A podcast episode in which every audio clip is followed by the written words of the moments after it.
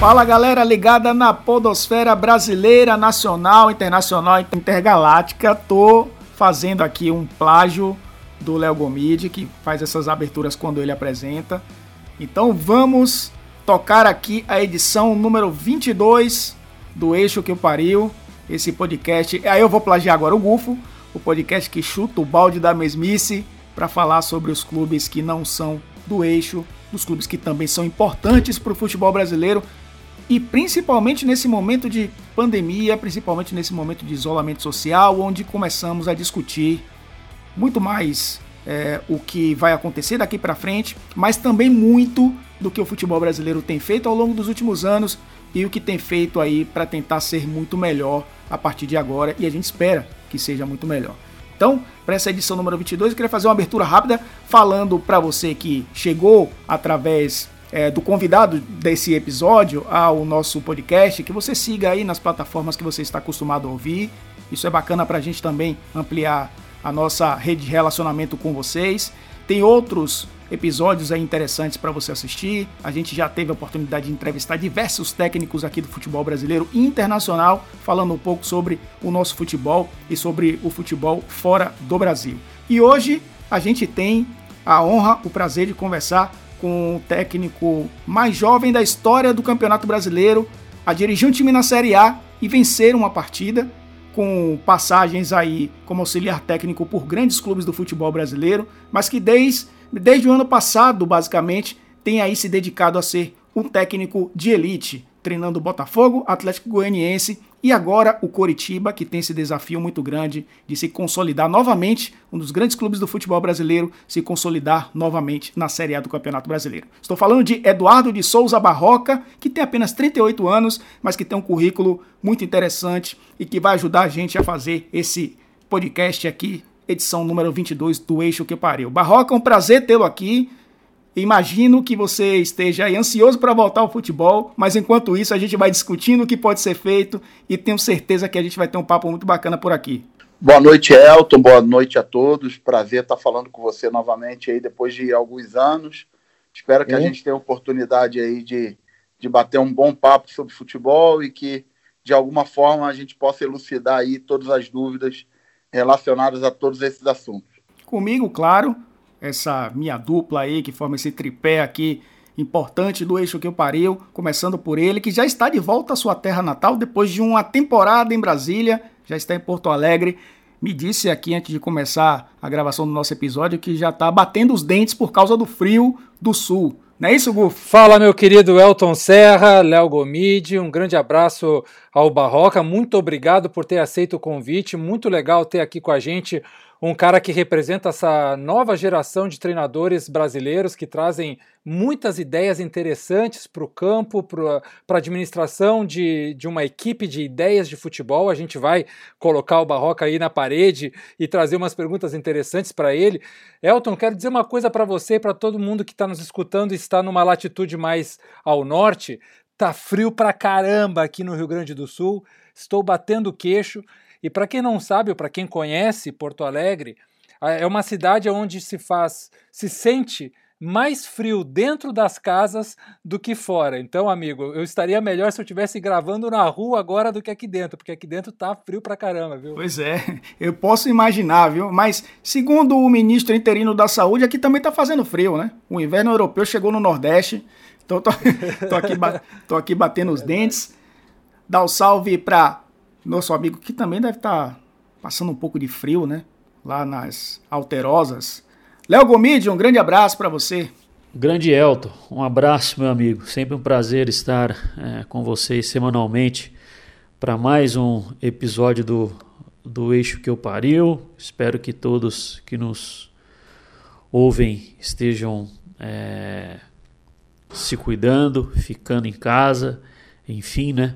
Estamos vendo aí, estamos vendo aí algumas flexibilizações com relação à, retomada, né, é, da rotina né, social, enfim, né, mas temos de manter ainda todo cuidado com relação às precauções para não sermos acometidos aí pela pandemia.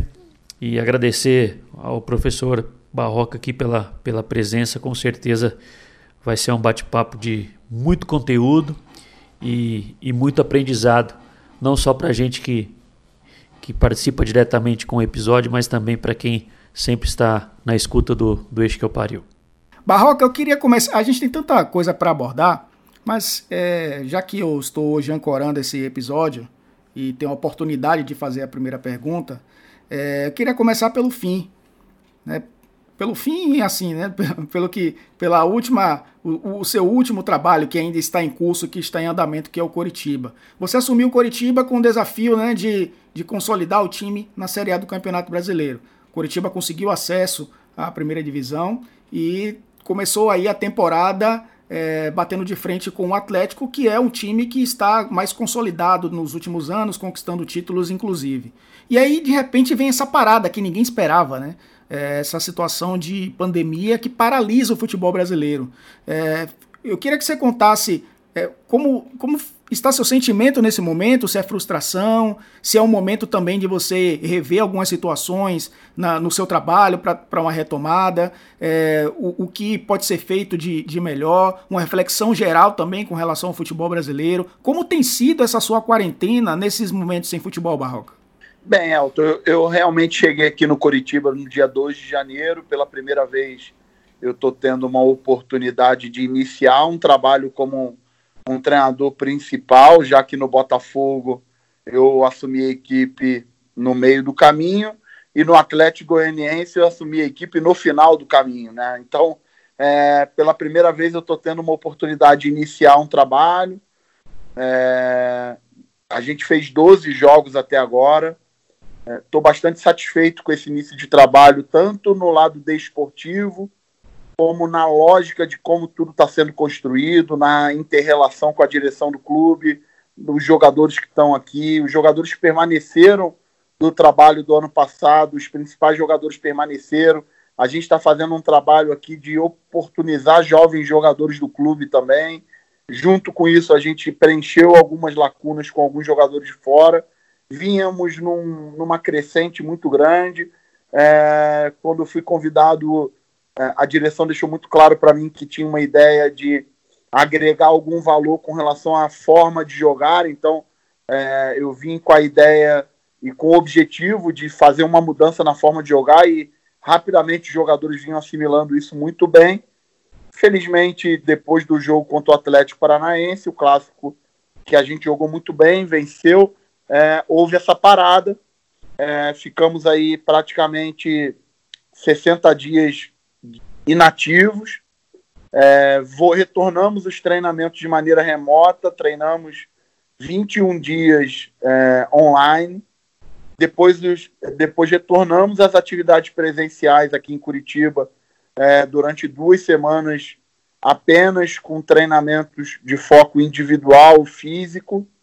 É, nessa última semana, é, continuamos trabalhando em, trabalhando em pequenos grupos, mas já é, entrando com a parte técnica, respeitando o isolamento e esperamos aí dar mais um salto de qualidade para frente, é, evoluir nesse treinamento, obviamente respeitando todos os protocolos que o clube pré-estabeleceu. O Coritiba foi o primeiro clube a contratar um infectologista, então foi tudo muito construído de maneira técnica. Então, é, a gente tem tentado respeitar todos os pequenos detalhes para que os atletas possam treinar, respeitando a sua segurança, a sua saúde e, obviamente, esperando os caminhos de calendário para frente, já que a gente ainda não tem nenhum indicativo de calendário desportivo. Barroca, eu sou comentarista no Dazon, a gente estava cobrindo né, o Campeonato Paranaense até a parada, e, e, a percepção que eu tive assim da imprensa local e também é, do mundo do futebol no Paraná, as pessoas no geral são, estão muito bem impressionadas com o seu trabalho, né? Você é tão jovem, mas tem uma longa experiência E, e, eu quero fazer uma pergunta, mas antes eu quero dar um, um panorama para você do seguinte: eu tenho uma outra profissão que eu também sou diretor audiovisual, né? Eu faço filmes, eh, publicidades, etc. Mas antes disso, durante muitos anos eu fui assistente de direção que é praticamente o que um é um auxiliar técnico para o treinador, né? Que, ao meu, ver, ao meu ver, é a função mais importante numa comissão técnica é a do auxiliar, porque ele precisa estar a par de tudo que acontece, né? Ele é um filtro entre o treinador, o resto da comissão, os atletas, os funcionários do clube, né? E você teve essa experiência humana muito rica em diferentes categorias, em diferentes clubes de diferentes estados e cidades, e eu, eu imagino que você deva ter assimilado muita coisa nessa sua jornada como auxiliar. Então, dentro desse ambiente, voltando um pouco no seu começo, eu queria fazer duas perguntas para você. Eu vou soltar as duas ao mesmo tempo. A primeira é que é, é, eu queria que você contasse assim para o pessoal que tem muita gente que não entende qual é a função do auxiliar técnico, é, no geral assim quais são as principais funções do auxiliar dentro de uma comissão. E depois, falando mais de gestão de grupo, Geralmente, os atletas têm assim um vínculo mais fácil com o auxiliar de serem mais francos, né?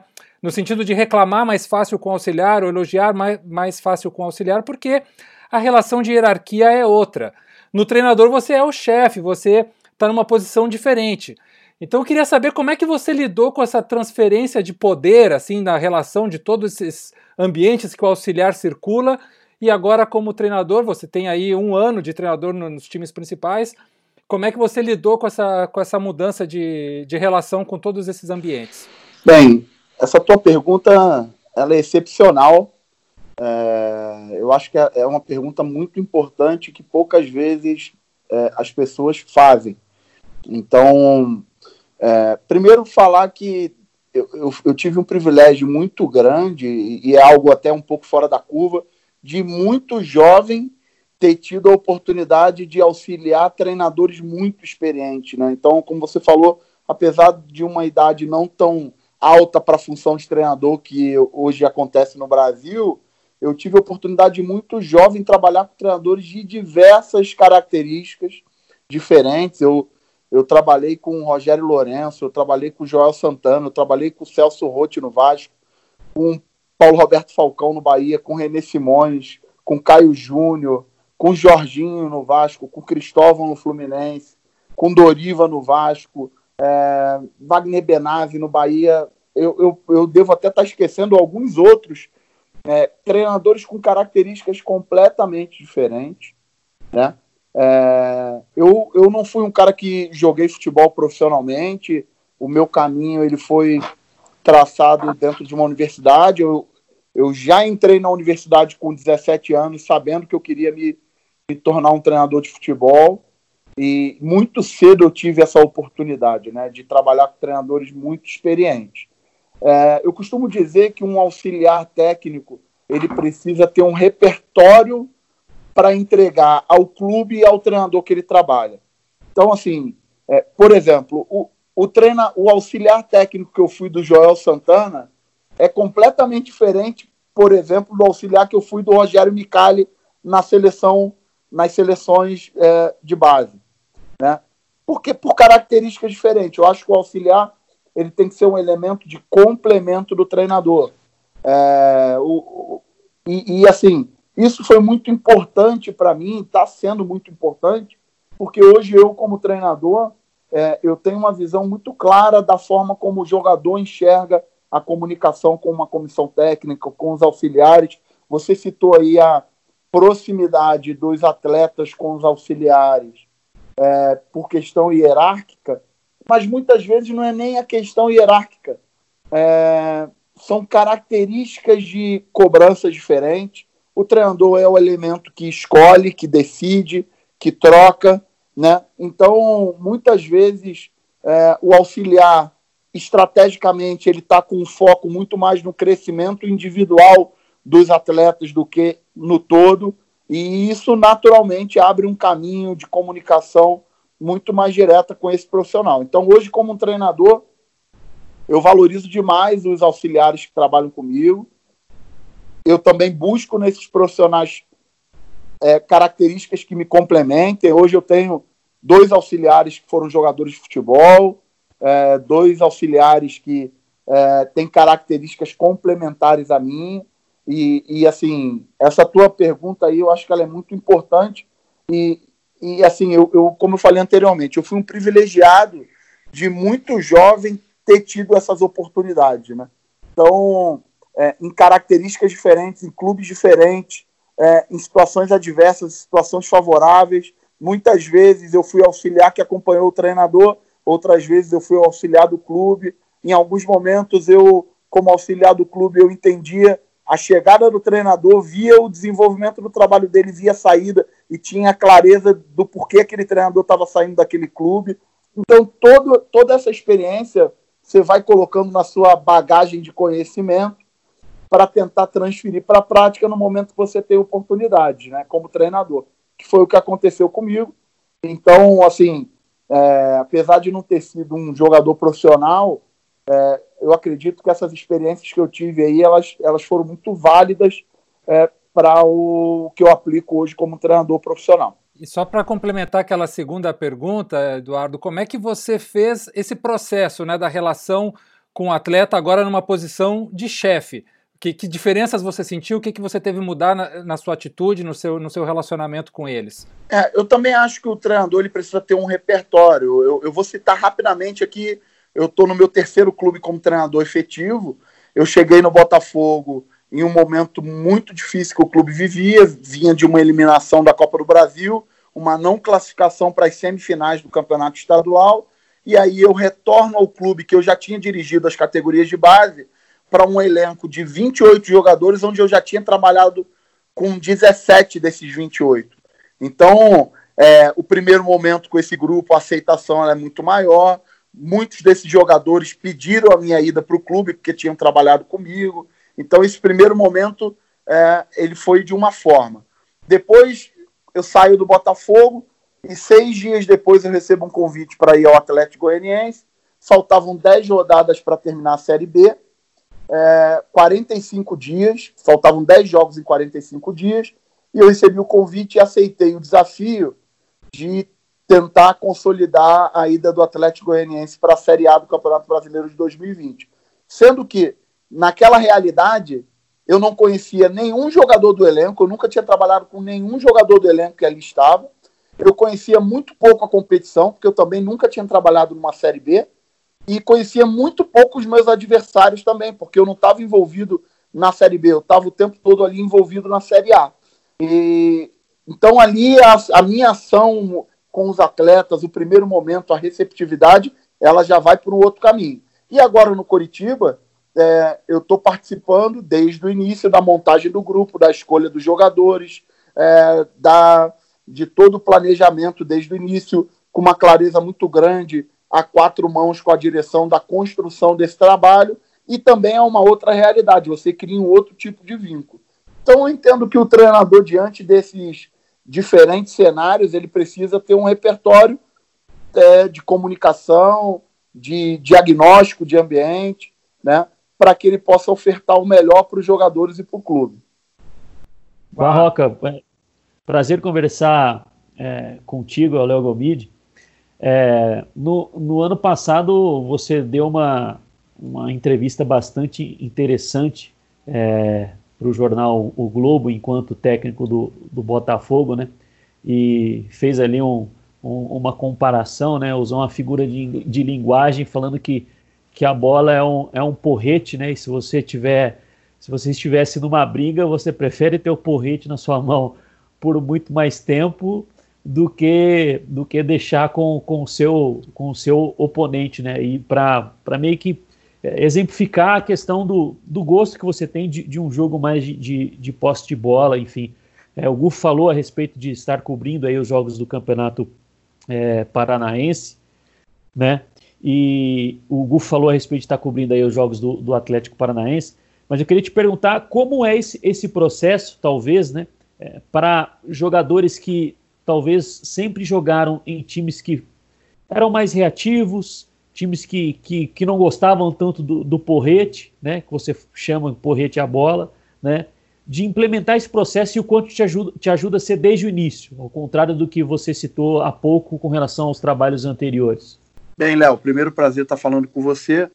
É, eu acho que antes, antes de entrar até nesse assunto, é muito importante deixar claro, eu usei essa, essa metáfora aí do porrete, mas na verdade o que eu acredito realmente, é, muito me perguntam sobre essa questão da posse de bola, do jogo de é, preposição, mas o que eu acredito realmente é tentar fazer do ambiente onde eu estou trabalhando como treinador um pequeno recorte de uma sociedade que eu gostaria de viver. Né? Então, é, o fato de tentar fazer um jogo é, não se diminuindo diante de um adversário que tem um maior investimento, ou encorajando os atletas sempre a jogar é, da mesma forma em casa ou fora, ou mesmo que a gente tenha uma clareza em alguns momentos que o adversário tenha mais é, capacidade individual, mais experiência, mais investimento.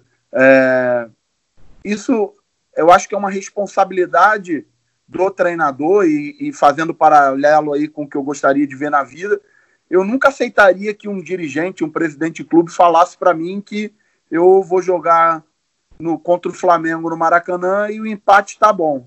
É, eu não aceitaria isso. Eu não gostaria que os meus jogadores também aceitassem isso de treinador nenhum. Eu sempre entendo que um, um cara que chega em um grande clube do futebol brasileiro, em um futebol profissional, ele passou por diversas etapas. E se a gente for fazer também aí um, um paralelo com a vida, eu não, não sei dizer para vocês o que, que seria mais difícil. Passar num vestibular de medicina na USP ou virar um jogador profissional de um grande clube, de, devido à concorrência, devido uh, a toda a competitividade, a todos os processos, uh, a dificuldade da transição da base para o profissional.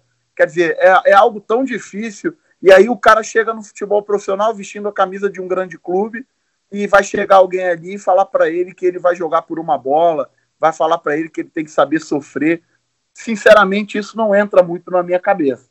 Não entra de jeito nenhum na minha cabeça. Então, é, quando eu, eu, dei essa entrevista aí do, do Porrete, é, foi uma, uma metáfora, mas muito mais para falar esse meu sentimento.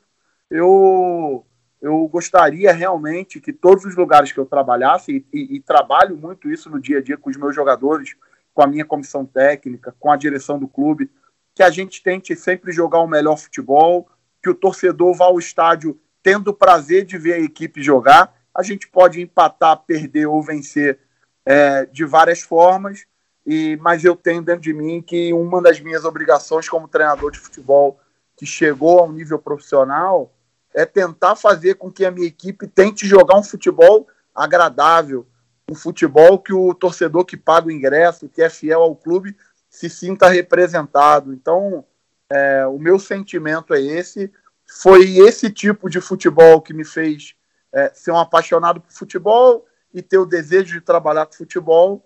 Então, é, isso para mim está muito conectado à vida, não só a, questão desportiva.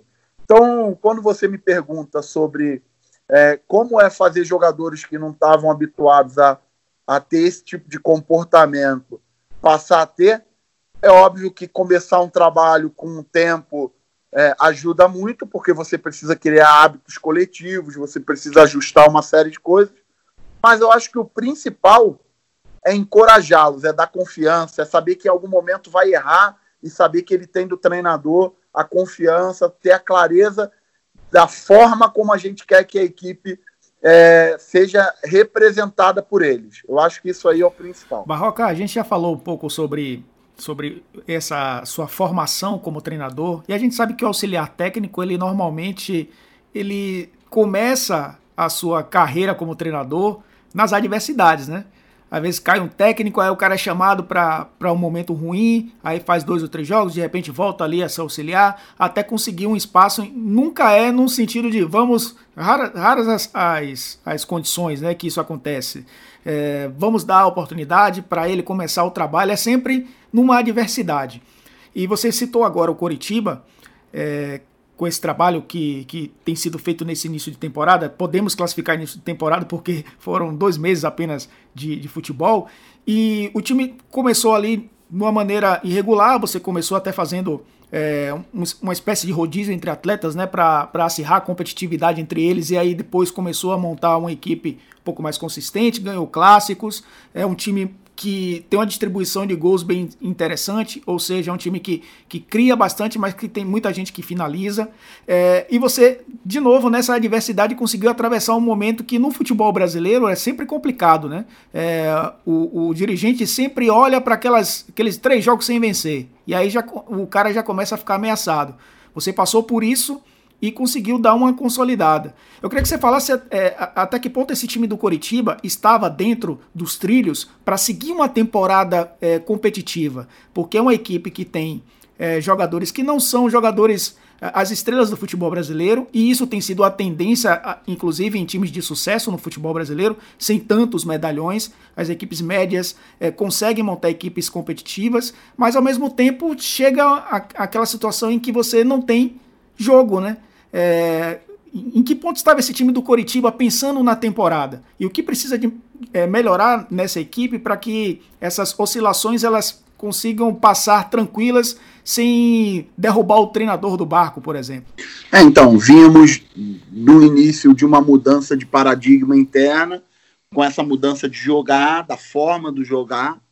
É, tivemos um momento de oscilação, que nesse momento a gente teve uma eliminação da Copa do Brasil, que não era esperada.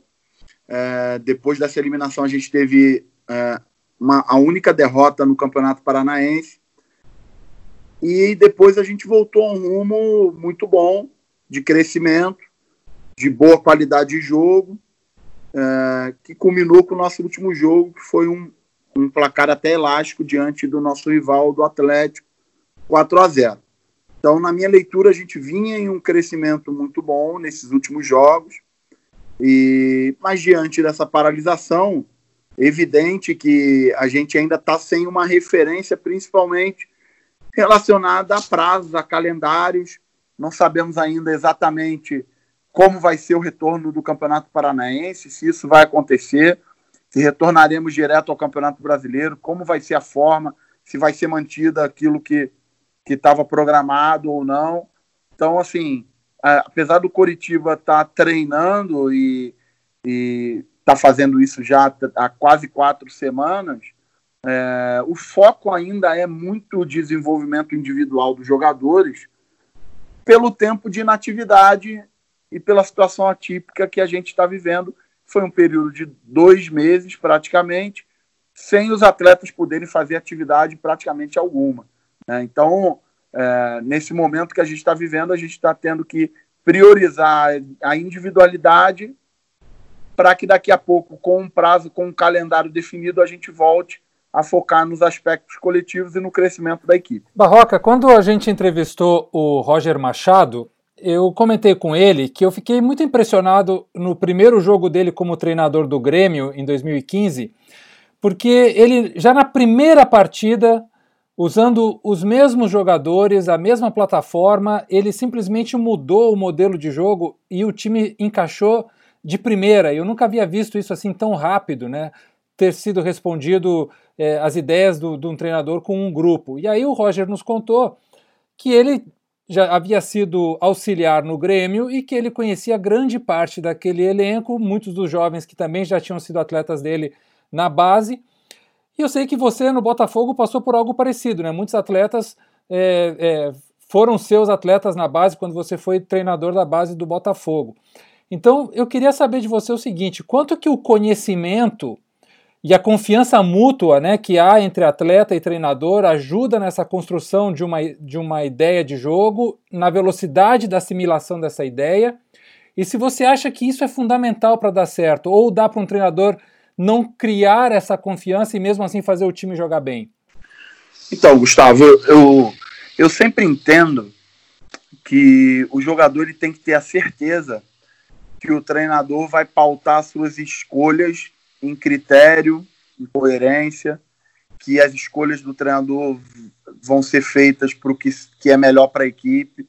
Isso é uma coisa que eu acho que é muito importante o treinador deixar claro desde o início, conhecendo o grupo ou não conhecendo o grupo.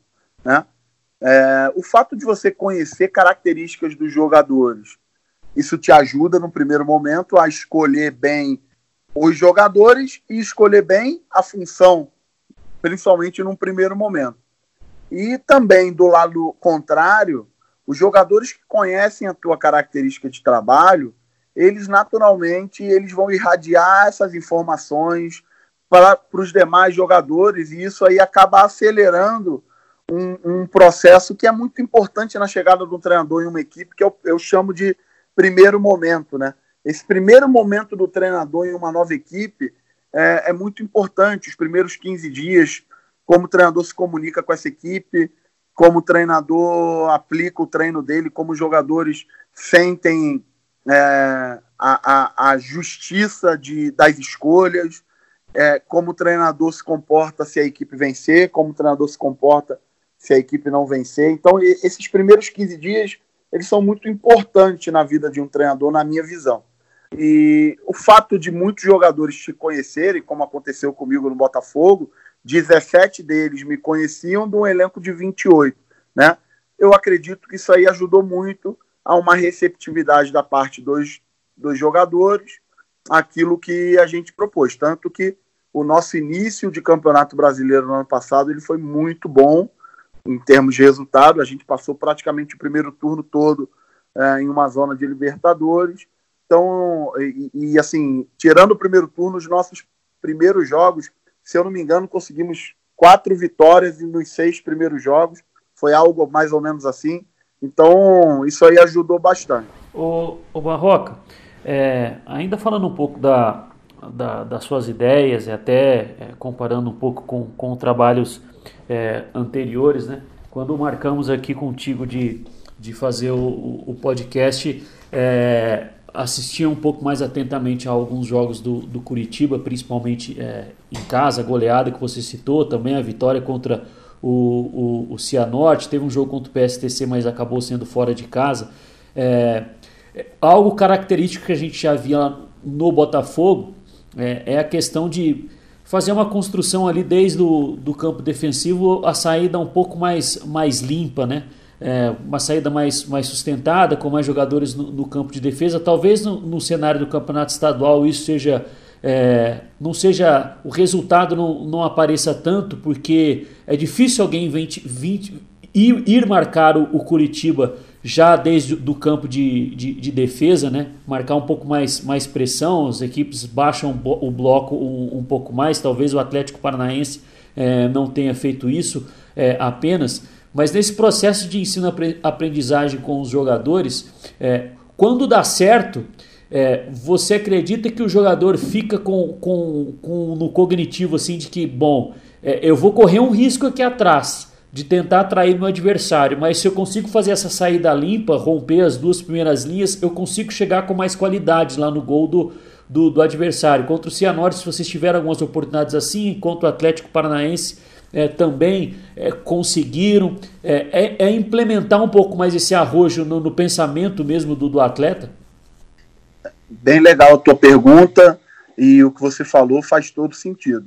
Porque dos 12 jogos que, que eu fiz até agora dirigindo a equipe do Coritiba, apenas um jogo, e foi realmente o jogo do Atlético Paranaense, é, nós fomos, é, sofremos uma marcação pressão mais próxima do que acontece em muitos jogos do Campeonato Brasileiro, né? Então, é, além disso, em alguns jogos do Campeonato Paranaense, você enfrenta gramados, assim, principalmente jogos do interior, que não é, potencializam muito o jogo de construção curta. Eu, eu sempre entendo e converso muito isso com os jogadores, que a minha função como treinador é tentar fazer com que a equipe coletivamente dê sempre as melhores opções para o homem da bola. Então, é, eu sempre entendo que se o homem da bola tem duas opções, é melhor do que ele ter uma, se ele tem três, é melhor do que ele ter duas, se ele tem quatro, é melhor do que ele ter, três, e assim por diante.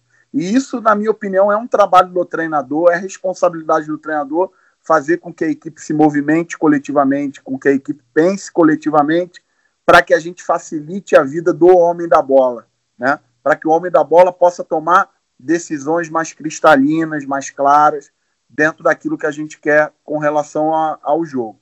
Mas eu nunca tiro do jogador o poder de decisão. Né? Então, eu sempre dou a, capacidade para o jogador tomar sua decisão. Eu não sou aquele treinador que obriga os jogadores a jogar saindo de trás, curto, que não pode usar uma bola nas costas, que não pode usar longa, não. Eu entendo que a minha função como treinador de futebol é tentar é, dar as melhores opções para o homem da bola para que ele tome melhores decisões. E, e, e, isso tem realmente a ver com o que eu penso de futebol, com a forma como as minhas equipes jogam, e acredito que é possível fazer isso, independente se o adversário te pressiona, se o adversário te marca atrás. Obviamente que quando você é pressionado, o tipo de movimentação ela é diferente do, de quando você não é pressionado, mas eu acho que o principal é que aí, os jogadores pensem tanto nas suas manobras individuais como no, nas movimentações coletivas. Isso só funciona em excelência quando a equipe está em um nível de pensar coletivamente todos esses, esses momentos. Barroca, é, o presidente do Coritiba recentemente até elogiou o seu trabalho, falando justamente da maneira de como a equipe jogava. Né? É uma ideia que parte até de, um, de uma tentativa de implementar um, um, estilo, uma filosofia de jogo dentro de um clube, que é o que muitos clubes têm procurado hoje, né? associar a sua marca a uma identidade de jogo. Só que a gente sabe que o futebol brasileiro ele, ele, ele faz com que o técnico precise muitas vezes jogar diferente da sua característica por diversas circunstâncias, né? muitas lesões, as viagens são desgastantes, o calendário é muito apertado, às vezes você tem que fazer uma mudança ali forçada e o jogador não tem a característica do, do que é titular e aí você tem que mudar um pouco sua forma de jogar. Essa, essa tentativa de criar identidades no, nos clubes também não torna os técnicos reféns disso, porque por muitas vezes você precisa jogar de uma maneira diferente e, a, e o torcedor, o dirigente ou a própria imprensa acaba não entendendo isso. É como você lida com essa situação, porque a gente sabe que, que o técnico ele precisa ter um repertório e não pode ficar preso né, a uma, um conceito ou identidade, a um rótulo que determinado técnico acaba absorvendo e que acaba ficando refém dele. Né? É, isso que você falou também faz sentido, é, porque o jogo de futebol, por mais que você trabalhe é, a tua equipe para é, jogar de uma forma impositiva, é, existe todo um embate contra um adversário. E em alguns momentos o adversário ele se impõe diante da tua ideia, ele vive um momento melhor, ele tem mais individualidade, ou ele se aproveita de alguma fragilidade específica que você tem e te cria problemas. E, e aí é que está.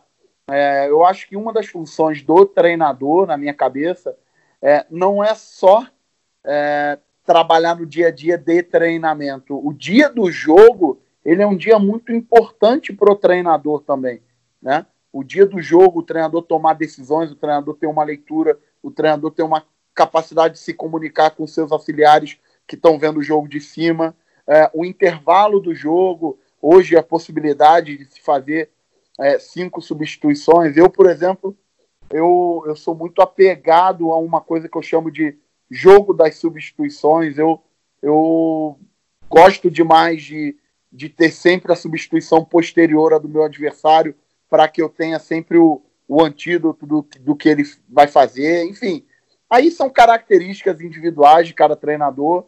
É, eu, por exemplo, uso muito treinamento, treinar com um jogador a mais, treinar com um jogador a menos, ganhando e perdendo, porque uma coisa é você está com um jogador a menos perdendo, outra coisa é você está com um jogador a menos ganhando. Né? O teu comportamento coletivo ele é completamente diferente.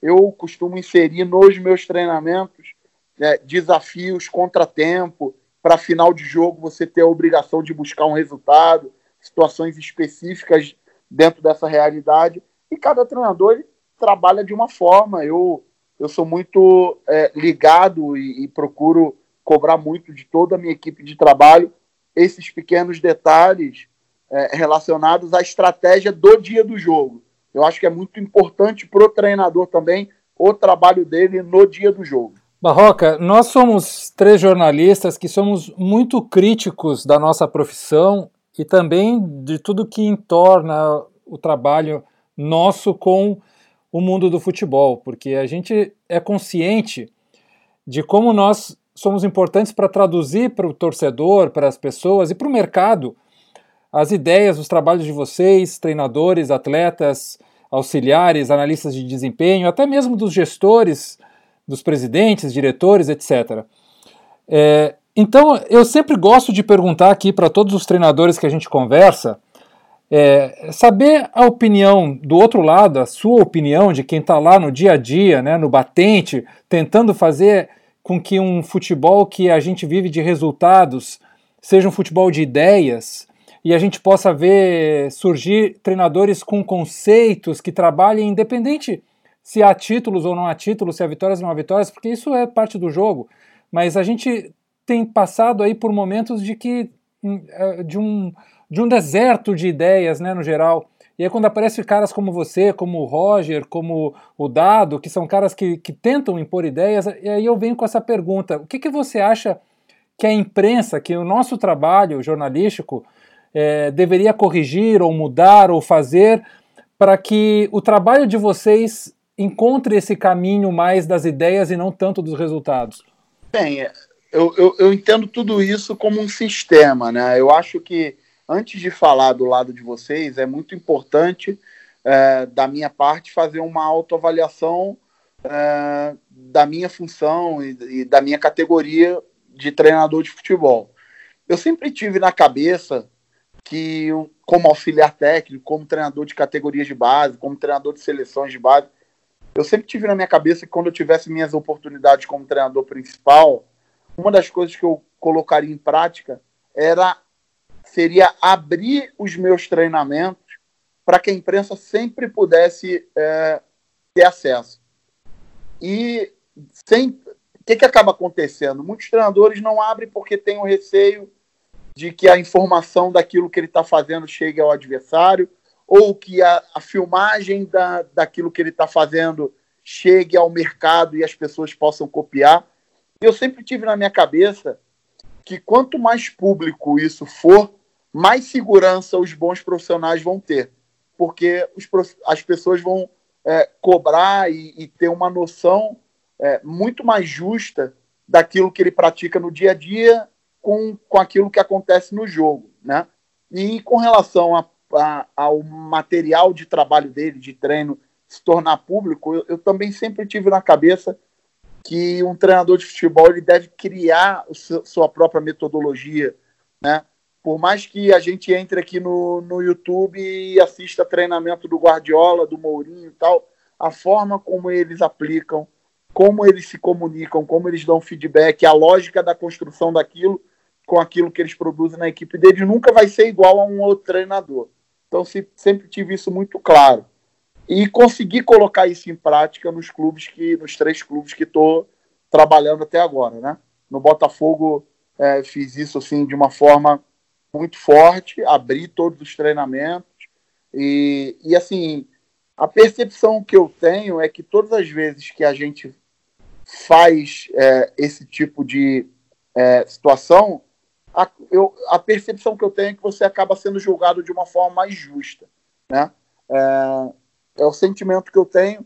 Então, todas as vezes que eu, por exemplo, sou convidado a ter um tipo de conversa como a, gente, a que a gente está tendo agora, eu acho que é uma grande oportunidade para nós também, treinadores, de externar nossa ideia com uma profundidade maior. Quer dizer, a gente vai ter um tempo aqui, a gente, a gente não tem limitação de tempo, a gente pode eu posso aprofundar as minhas ideias, eu posso receber um contraditório de vocês e dar uma réplica, explicar com, com um detalhamento maior. Então, todo, todo esse tipo de oportunidade eu acho que é sempre muito bom. Né? Mas, como você falou, a gente vive um sistema, hoje em dia, todo esse processo externo de redes sociais é, a, interferem diretamente, não só no futebol, mas na vida. A gente tem tido prova disso aí com o que está acontecendo no nosso país, né? E a gente sabe que muitas decisões é, elas são tomadas de fora para dentro. Eu acho que a grande solução nessa questão da avaliação do trabalho e do resultado, ela passa diretamente pela capacitação dos, dos dirigentes, pelo um processo de filtro na escolha dos profissionais com que se querem trabalhar nos clubes. É, você citou aí o Roger, é, que teve um início de ano em que ele teve uma eliminação da Copa do Brasil e a direção do Bahia foi lá publicamente, o protegeu, falou dos objetivos do clube e hoje é, o Roger está aí seguindo o trabalho dele em um nível muito bom, é um profissional extremamente respeitado no mercado. Quer dizer, se a direção tomasse a decisão pelo externo, provavelmente perderia um profissional em um nível muito bom. Então, é, na minha visão, o principal passa pela, é, por essa profissionalização do, dos dirigentes. O, o Barroca, é, falando um pouco ainda a respeito do, do Curitiba, né, mas até pegando um, gancho do, do trabalho que você fez também no, no, no Botafogo, não sei se, se a minha impressão foi, foi a correta, é, você, como estratégia de jogo, é claro que, que, depende um pouco também do que você enxerga no, no, no adversário, mas é, eu vejo assim, algumas similaridades com relação ao que você faz agora no, no Curitiba do que era no, no Botafogo. Por exemplo, no Botafogo você tinha a época antes dele sair o Eric pela, pela direita, né, que é um jogador que consegue explorar bem a, a velocidade né, pelo, pelo lado do campo. E, e, do outro lado você jogava com, com o Luiz Fernando ou com, com o Pimpão, que já tem características é, diferentes. Você tinha mais apoio quando jogava do lado é, esquerdo e quando ou para tentar deixar esse lado direito é, atrair o adversário para um lado e atacar pelo outro e buscar, quem sabe, uma alternativa para o Eric se você conseguisse uma inversão rápida. E parece que no Curitiba você tem feito o mesmo, né? Tem mudado um pouco o time, tá jogando o Thiago Lopes, hora joga o Robson também, mas o Rafinha sempre é o jogador referência ali pelo lado direito. Você procura encontrar alternativas de nem sempre atacar da mesma forma é, dos lados do campo. É, você prefere criar uma estratégia para atacar, por exemplo, pelo lado esquerdo e uma pelo lado direito? É, eu, eu não sou apegado à simetria, né? Então, isso que você está falando aí faz muito sentido. É, por exemplo, no Botafogo, o Eric, apesar de ser um jogador de muita velocidade, é um jogador com a capacidade de fazer gol e no Botafogo ele colocou isso em prática. É um jogador com uma capacidade de fazer gol muito boa. Então, é, para mim, não fazia muito sentido deixá-lo longe do gol. Né? Para que eu não deixasse ele longe do gol, eu, na hora de atacar, eu precisava trabalhar em sistema de compensação, deixá-lo mais próximo do Diego Souza, que era o centroavante que jogava com ele no Botafogo, e dar amplitude com, com os laterais. É, por exemplo, aqui no Curitiba, o Rafinha não é um atacante fazedor de gols, é um atacante mais de preparação. É, já o Robson, o Thiago Lopes, principalmente o Robson, já é um atacante que pode jogar pelo lado mas mais com característica de segundo atacante. Então, no Coritiba, eu tenho usado muito o William Matheus, que é o nosso lateral esquerdo, como elemento de amplitude, e o Robson, que é o atacante pelo lado esquerdo, como um segundo atacante. É, eu, eu gosto desse tipo de, de manipulação para respeitar a característica dos jogadores daquilo que eles têm de melhor, que falando de definição. Né? Eu acredito que no futebol existam quatro formas de se definir um jogo, de se fazer gol. Qualquer coisa que você fale é, com relação a fazer gol, na minha opinião, cai sempre nesses quatro pontos, que é bola parada, finalização de fora da área, cruzamentos e infiltrações. Tudo é, relacionado a gol, ele vai cair em um desses quatro pontos. E eu tento sempre fazer com que os jogadores, é, dentro das suas características, possam contribuir nessas quatro formas de definição da melhor forma. Barroca, a gente vai fazer aqui uma última rodada de perguntas bem rápida. É, e, eu queria começar falando sobre justamente o, o que é o ponto principal do nosso podcast, né? A gente fala dos clubes normalmente que são é, fora do eixo Rio-São Paulo, são os clubes que são mais falados na mídia, enfim, os outros clubes como o próprio Coritiba, né? E os que a gente acompanha aqui são menos falados.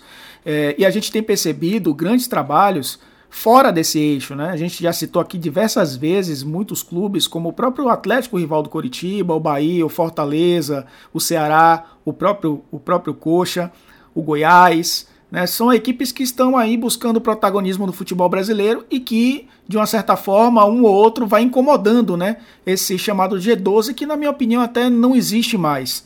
É, como você enxerga isso? Como, é, olhando agora de uma maneira macro, como uma equipe como Coritiba, que tem sua história, tem sua tradição, é uma equipe que, que é campeã brasileira, que muitas vezes é, brigou na parte de cima da tabela, um, que passou por um momento agora difícil de Série B, mas que retorna à Série A é, para buscar de novo o protagonismo. Como essas equipes podem melhorar o ecossistema do futebol brasileiro, que durante a sua história, por muitos motivos, né, foi centralizando a atenção para cinco, seis, sete clubes e, e, deixou de lado outros clubes que são muito importantes para o nosso futebol, para deixar o nosso futebol até mais equilibrado e mais vistoso né, para quem está assistindo. Bem, é, o primeiro ponto a se falar, que eu acho que é muito importante, foi a mudança de regra do Campeonato Brasileiro de, a partir de 2003, que o campeonato por pontos corridos ele é um campeonato muito mais capitalista do que o outro formato, que era parcialmente pontos corridos e depois entrava em sistema eliminatório. Né? O campeonato hoje de pontos corridos ele é um campeonato muito mais capitalista. Diante disso, é, independente da marca, o, o clube ele precisa, tem uma necessidade muito grande de se estruturar, né, de dar boas condições para que o trabalho seja desenvolvido tecnicamente, é, porque equipes bem organizadas também conseguem captar jogadores melhores, porque os jogadores hoje é, buscam na sua escolha é, esse tipo de critério na hora de tomar uma decisão do clube que vai, se o clube dá boas condições, se o clube tem uma boa estrutura. Um outro ponto que eu acho que é muito importante nisso que você falou é o clube que consegue se retroalimentar é, nas suas categorias de base. Então, um clube que consegue fazer com que suas categorias de base tenham um bom investimento, tenham um nível de competitividade alto, para que no seu elenco principal você tenha uma quantidade min, é, é, assim, mínima obrigatória de jogadores da base de bom nível que vá te dar retorno desportivo e comercial para que você consiga é, vender esses jogadores também, né? É, que um um clube que se comunique bem internamente, que tenha uma lógica é, administrativa, que o futebol profissional esteja conectado com o futebol de base, né, que a sua gestão paute suas decisões em cima de critério de coerência. Eu acho que, independente da marca hoje em dia, e eu falo isso com a propriedade, porque já passei em grandes marcas do eixo Rio-São Paulo, já trabalhei no Corinthians, já trabalhei no Botafogo, no Fluminense, no Vasco, no Flamengo, e, e hoje estou trabalhando em um clube que está fora desse eixo, é, hoje é muito mais importante, na minha forma de ver, todos esses detalhes assim e aproveito a oportunidade para falar que vejo o Curitiba caminhando muito bem nesse sentido. Roca, eu queria agradecer demais a sua participação, cara. Foi assim impressionante, muito legal de escutar você, as suas ideias. Eu torço muito para que você tenha muito sucesso na sua carreira, porque a gente precisa de caras assim no esporte. E, e, e, claro, você ainda vai perder muitos jogos, perder títulos, ganhar jogos, ganhar títulos. Os resultados virão é, e não depende só do seu trabalho, mas as suas ideias elas permanecerão. Então eu queria fazer a última pergunta, assim, um, um, uma espécie de brincadeira de exercício, né? Você chegou lá nos seus 70 anos, é, já está cansado dessa história toda de treinador, quer curtir a vida com os netinhos, os filhos. Aí você vai olhar para trás para sua carreira do Eduardo Barroca como treinador, como do futebol. O que, que você gostaria de olhar para trás e enxergar assim de, de legado seu de, de homem do esporte? Pô, essa tua pergunta é, é eu talvez precisasse me aprofundar mais nos meus pensamentos para poder ser mais assertivo. Mas hoje por exemplo, como treinador de futebol, eu vivo alguns conflitos. É, um dos conflitos principais que eu vivo, é, porque sou um profissional de educação física, sou um, um professor de formação, fui professor do, do estado, do município, de escolas particulares, e hoje é, o meu grande, minha grande preocupação é em como influenciar esses jovens jogadores, de como me conectar na comunicação com eles, de como é, fazer com que eles acreditem em um caminho correto, em fazer com que eles é, tentem pavimentar o, a estrada deles da forma correta. e eu gostaria lá na frente de ser visto como um profissional é, que lidera por modelo, sabe? Um profissional que é, os jogadores olham que vai ter acerto, vai ter erro, que vai escolher bem, que vai escolher mal, que vai ganhar jogo, que vai perder jogo, que vai ganhar título, que vai perder título, mas que os jogadores sempre e, e todas as pessoas que trabalham é, nos lugares onde eu trabalhei e que nunca duvidem da intenção, né? Podem até duvidar da ação, mas tenham sempre um, uma convicção nas minhas intenções. Então, é dessa forma que eu gostaria de ser visto, né? é dessa forma que eu costumo trabalhar, cobrar é, no clube onde eu estou trabalhando, espero que isso é, seja colocado em prática realmente no futuro, porque com tudo isso que a gente está vivendo externamente, está cada dia mais difícil acessar o jovem, está cada dia mais difícil se conectar com ele. E eu não estou falando só do jogador, dos nossos filhos, né? E a gente vai precisar ter, ter uma capacidade muito grande para se desenvolver nisso. Ô Barroca, minha, minha última pergunta até tem um pouco a ver com essa, essa última resposta sua. Você falou sobre é, ter um, um, canal de, de comunicação é, melhor com, com, com o jogador, né? Mas é, hoje na, a gente consegue ter milhares de informações na, na palma da mão através de um, de um celular e, e eu acho que isso tem, tem os dois lados da moeda sempre, né? É, o celular ou faz você ser refém dele, né? E, e, e, acabar isolando a comunicação verbal mesmo, ou te faz, é, faz para você ser um, um, uma, uma ferramenta para você adquirir ainda mais informação e nisso poder, poder melhorar a, a comunicação. Você acha que os jogadores estão em, em, qual estágio? Assim? Você acha que hoje é mais fácil ou mais difícil se comunicar com, com o jogador com, com o advento de tanta tecnologia? É, é mais difícil estabelecer esse canal de comunicação?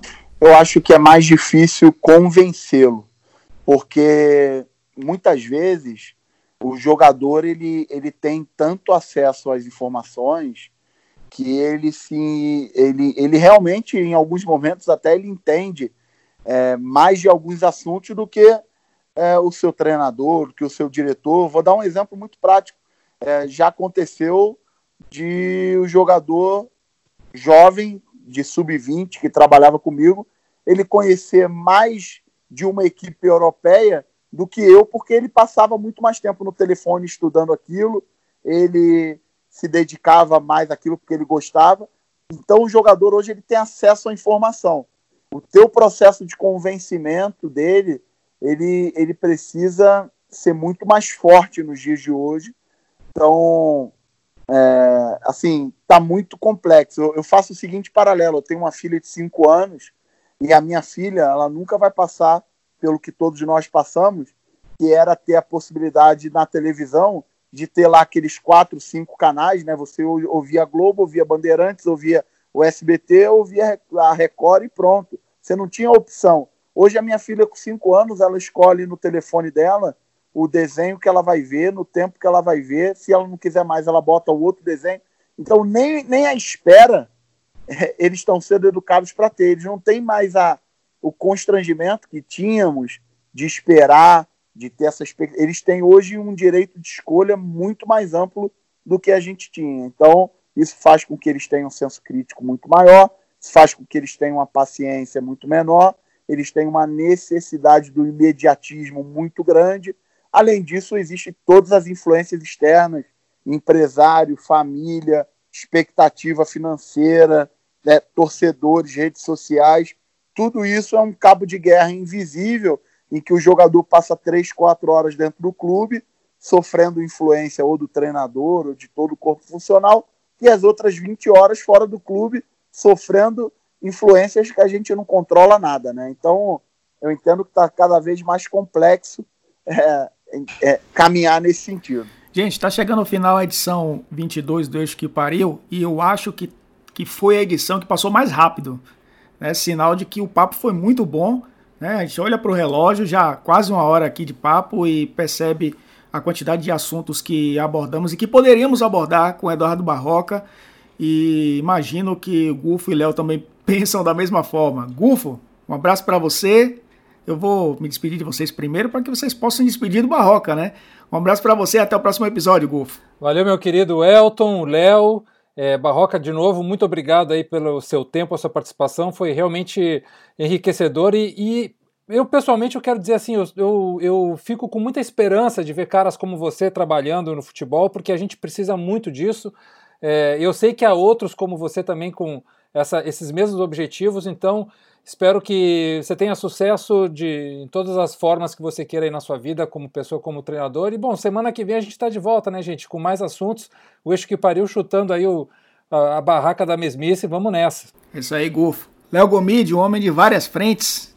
Um abraço para você, meu amigo. Até a próxima. Grande Elton, um, um abraço a, a você, a, ao Gufo, a quem nos ouve aqui no episódio número 22 do, do Eixo que eu pariu. Agradecer ao, ao professor Barroca aí pela, pela presença, sempre enriquecedor a gente conversar, como ele destacou, sem muito limite de tempo e sem uma pauta definida, né, com relação a, a, ao futebol, né, abordando temas mais é, específicos com relação ao, ao, campo e bola do que o dia a dia do clube, que às vezes é muito maçante é, nós falarmos especificamente disso.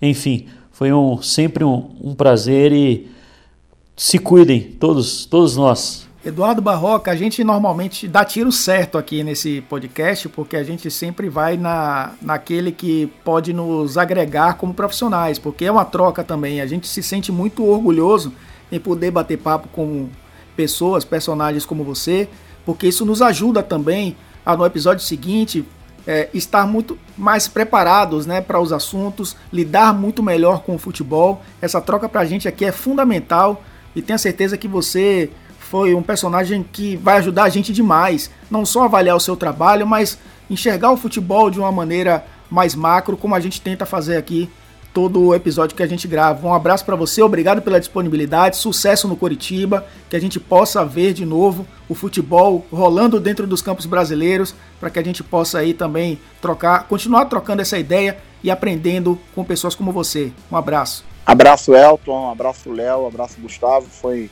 foi realmente um, um papo de um nível muito bom. Agradeço aí a oportunidade que vocês me deram de dividir aí o, os meus sentimentos e estou sempre à disposição de vocês quando precisarem. Boa noite aí a todos. Valeu, gente. É, espero que você que esteja ouvindo tenha gostado. Espero que você esteja em casa, principalmente se você mora na Bahia. Se você mora na Bahia, não sai de casa, meu amigo, porque o negócio está feio. A gente precisa melhorar isso. Imagino que Porto Alegre, Belo Horizonte, Brasília e muitas capitais do Brasil, muitas grandes cidades do Brasil, precisamos disso também, para o futebol voltar o mais rápido possível e que possamos voltar às arquibancadas também para acompanhar o futebol. Espero que você tenha gostado do episódio 22 e voltamos, claro, no episódio 23 do Eixo que o pariu. Um grande abraço, até a próxima. Tchau, tchau.